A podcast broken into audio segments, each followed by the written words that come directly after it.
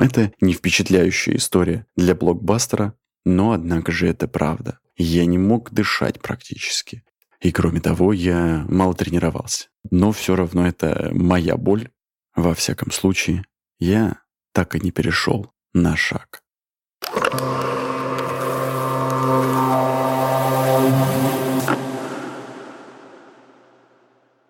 Привет, с вами я, Дмитрий Огнерубов, и подкаст «Огнебуки». Здесь ты уж слышишь три полезных практических вывода по книге и немного от меня, чтобы послушать и внедрить. Иначе зачем это все, правда? Сегодня 36-й шаг и разбор книги Харуки Мураками «О чем я говорю, когда говорю о беге». Сегодня ожидает тебя три вывода. Первый – кому не наплевать, кто выиграет в гонке. Второй – о чем думать, чтобы добежать марафон. Третий – сила воли и марафон. Никакой связи. Начнем по традиции с вопроса, а почему я начал читать эту книгу? Как ты знаешь, а если не знаешь, то я расскажу. На прошлой неделе я пробежал марафон. 42 километра в Москве. И я решил посмотреть, как сильно будут отличаться мои мысли от мысли известного японского писателя. Сделаю спойлер, они отличаются не сильно. Я бьюсь об заклад, что наши с тобой мысли тоже не сильно отличаются. Хотя и хочется верить, что мы потрясающие и уникальный. Книга написана как размышление автора о беге. Там не так много практических советов, как лучше бегать или как быстрее бегать. Но есть мысли и чувства. Пролог. Причина моего провала очевидна. Я мало тренировался. И кроме того, я мало тренировался. И еще я мало тренировался. Это если так, вкратце. Как говорится, от здоровой уверенности до нездоровой самоуверенности. Один шаг. Первый вывод. Не то чтобы я совсем не понимал тех, кто ненавидит проигрывать. Сам-то я уже давно заметил, что мне, в общем-то, наплевать, кто выиграет, а кто проиграет. Таким я был в детстве, таким же остался, когда повзрослел. И вряд ли уже изменюсь. Победа меня ждет или поражение – это совершенно не важно. Гораздо важнее соответствовать своим собственным, мною же установленным стандартам. В этом смысле бег на длинные дистанции – идеальный вид спорта. Ты знаешь, мне кажется, я как раз и начал бежать длинные дистанции именно поэтому. Когда я был в школе, меня часто ставили на соревнования. Один километр. Э, надо было бегать и соревноваться с ребятами. Я начинал и рвал самого первого километра. Я не знал тактики, я думал, что надо бежать на максимум. И я просто погибал. Через 200 метров, может быть, через 500, но мне было становилось так тяжело. Я не мог дышать практически. Я добегал, кашлял, у меня сужались бронхи, спазмировались. Было тяжело выдыхать. У меня не было никогда бронхиальной астмы, но легкий спазм бронхов, мне кажется, был и сохраняется до сих пор. А вот в марафоне тактика другая. Ты не должен выиграть. Ну, точнее, я не должен выиграть. Я должен пробежать, потому что 42 километра для меня уже победа. Я никогда так много не бегал, и в моей голове это просто не укладывается. Я решил, думаю, ну, все, если я просто пробегу, это уже будет победа. Плюс я выбрал темп 6-0. Соответственно, за 6 минут 1 километр. И это было потрясающе. Я бежал, у меня достаточно было дыхания. Я мог ускориться до 5.30, до 5, обогнать кого-то. И это не составляло какой-то большой проблемы. Это ощущение, когда я могу поднажать и кого-то обогнать. Оно ни с чем не сравнимое, честно говоря. Ну и справедливости ради в марафоне как раз это и привлекает. Другое дело, если ты стал мировой величиной и борешься за звание чемпиона, то это, конечно же, заставляет тебя заткнуть за пояс про соперника, и это основная задача. И тогда нужно бежать, сломя голову. Но для обычных бегунов ни личная победа, ни личное поражение не являются проблемами какой-то такой первостепенной важности. Возможно, стимул вроде утереть нос тому парню и хороший для тех, кому трудно заставить себя тренироваться. Но Давай представим теперь тот момент, что тот парень, которого ты хотел э, заткнуть за пояс, по какой-то причине не может участвовать в забеге. И что тогда?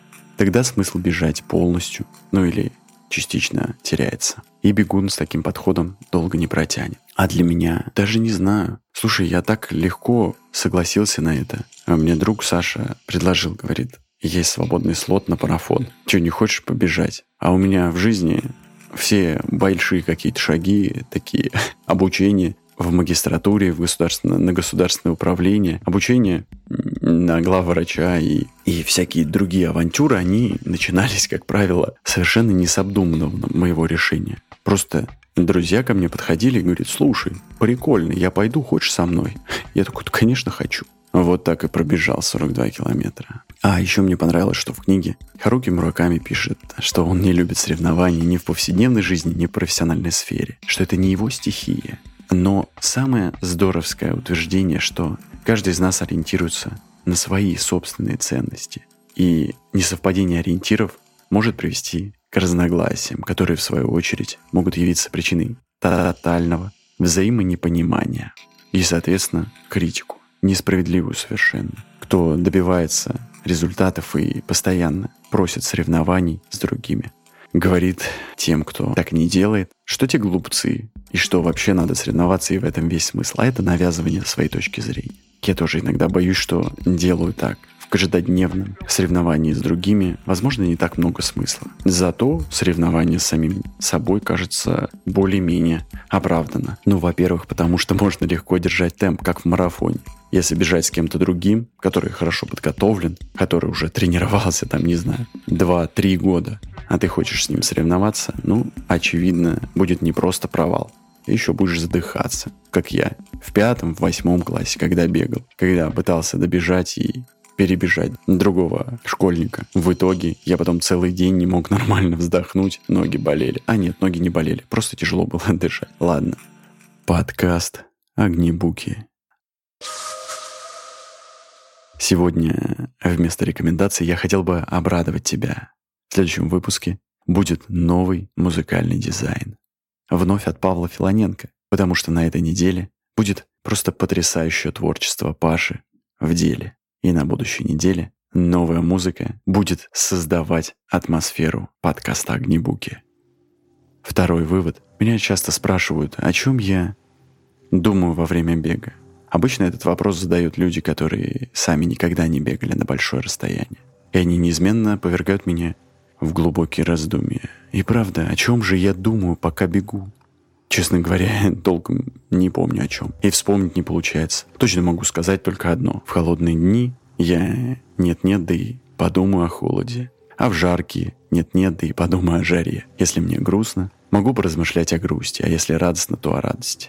Как я уже писал иногда, без всякой на то причины я вдруг вспоминаю какой-нибудь эпизод из прошлого. Бывает, хотя это случается крайне редко, мне приходит в голову какая-нибудь мысль, которую потом можно использовать в романе. А так я ни о чем конкретном не думаю. Бегу себе и бегу.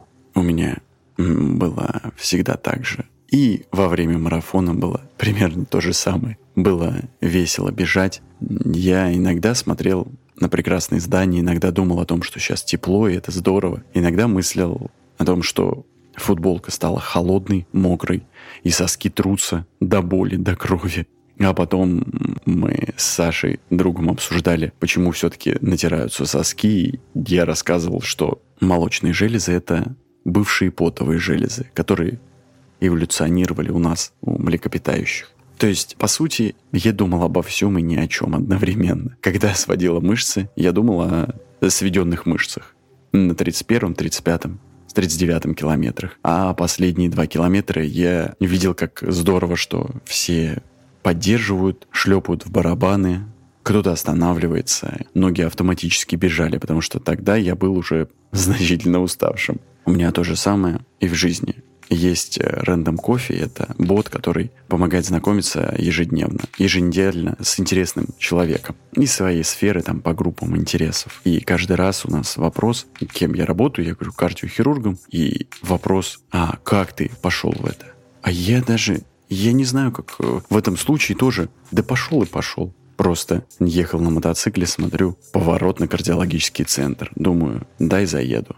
И заехал. И стал так вот рентген-хирургом. Это не впечатляющая история для блокбастера, но однако же это правда. Я думаю, каждый человек так и поступает. Просто делает. Бежит себе и бежит. Поставь лайк. лайк и подпишись на подкаст. Третий вывод. На некоторых производит сильное впечатление, когда я говорю, что бегаю каждый день. «У тебя, наверное, железная воля», — говорят они мне. И мне, конечно, это очень приятно. Согласитесь, гораздо приятнее слушать свой адрес похвалу, чем пренебрежительный отзыв. Но я не думаю, что тут дело только в силе воли. Все не так просто. Откровенно говоря, мне кажется, что сила воли, ее отсутствие или наличие вообще не имеет никакого отношения к моим ежедневным пробежкам. Думаю, все эти годы я бегаю по одной единственной причине. Бег мне подходит. Ну или во всяком случае он меня не напрягает. Людям свойственно продолжать делать то, что им нравится, и бросать то, что не нравится. Безусловно, в какой-то мере здесь присутствует воля, но я хочу сказать вот что. Какая бы ни была у вас воля, и как бы вы не ненавидели бы проигрывать, если тот или иной вид спорта вам не по душе, долго вы им заниматься не сможете. Если сможете, это вряд ли пойдет вам на пользу. У меня примерно то же самое. Три-четыре раза занимаюсь э, спортом в неделю. Гимнастикой, фитнесом, выхожу на турники. Да, если с турниками считать, то, наверное, 5 или 6 раз в неделю. Плюс бегаю, стараюсь уже 3-4 раза в неделю. Не даже мы с другом Мишей, кардиохирургом тоже, обсуждали, почему тренируемся. Типа это какая-то сила воли или так, как мы заставляем себя. А это вообще не заставление, это ничего. Это просто жизнь такая. Вот все, стиль жизни такой.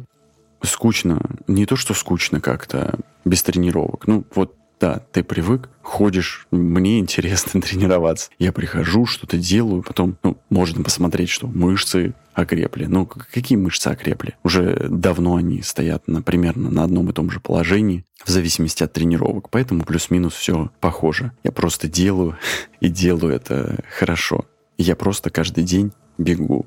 Я просто каждый день иду на тренировку. Мне нравится заниматься акробатикой или там спортивной гимнастикой. Мне нравится эта боль в спине, в ногах, в руках, во всех мышцах после тренировки. Да, она иногда не позволяет встать с кровати. Какое-то время приходится лежать и ну, это болезненно, прямо, прямо скажем, но все равно это моя боль какая-то, ну, не знаю, внутренняя, интересная, привычная, что ли, боль. После марафона, например, мне супер нравилась боль в ногах. То есть она такая пороговая, что ли. Знаешь, не, не супер сильная, которая позволяет тебе двигаться. Понятно, что если боль невыносимая, как Например, когда-то, когда я попал в аварию, там, конечно, без вариантов. Эта боль разрушившихся костей, она не радует и не впечатляет. А вот боль в мышцах очень даже стимулирует. Какой-то внутренний даже подъем. Думаешь, слушай, вчера я прожил не зря, потренировался. Все, короткая версия для всех платформ закончена, расширенная, с дополнительной пользой о книге будет в телеграм-канале. Эпилог. Во всяком случае, я так и не перешел на шаг. Сделаю это девизом своей жизни. Все, этот шаг подошел к концу. Спасибо тебе, что послушал «Огнебуки». Музыкальный дизайн от Павла Филоненко. Если тебе понравился подкаст, пожалуйста, Прошу тебя, оцени в социальных сетях, Apple подкастах, на Литресе и отправь другу, чтобы он тоже смог послушать и внедрить полезные выводы, а подкаст набрал популярность. И обязательно возвращайся на следующей неделе для обсуждения книги Эдварда Росса «Как устроено кино», чтобы понять и прочувствовать. Ага, так вот почему ружье на стене висит. И вот почему оно стреляет. Или, слушай, так вот почему Чебурашка поднял 4 миллиарда рублей за прокат. Храни тебя Господь. И не забывай, береги свое сердце.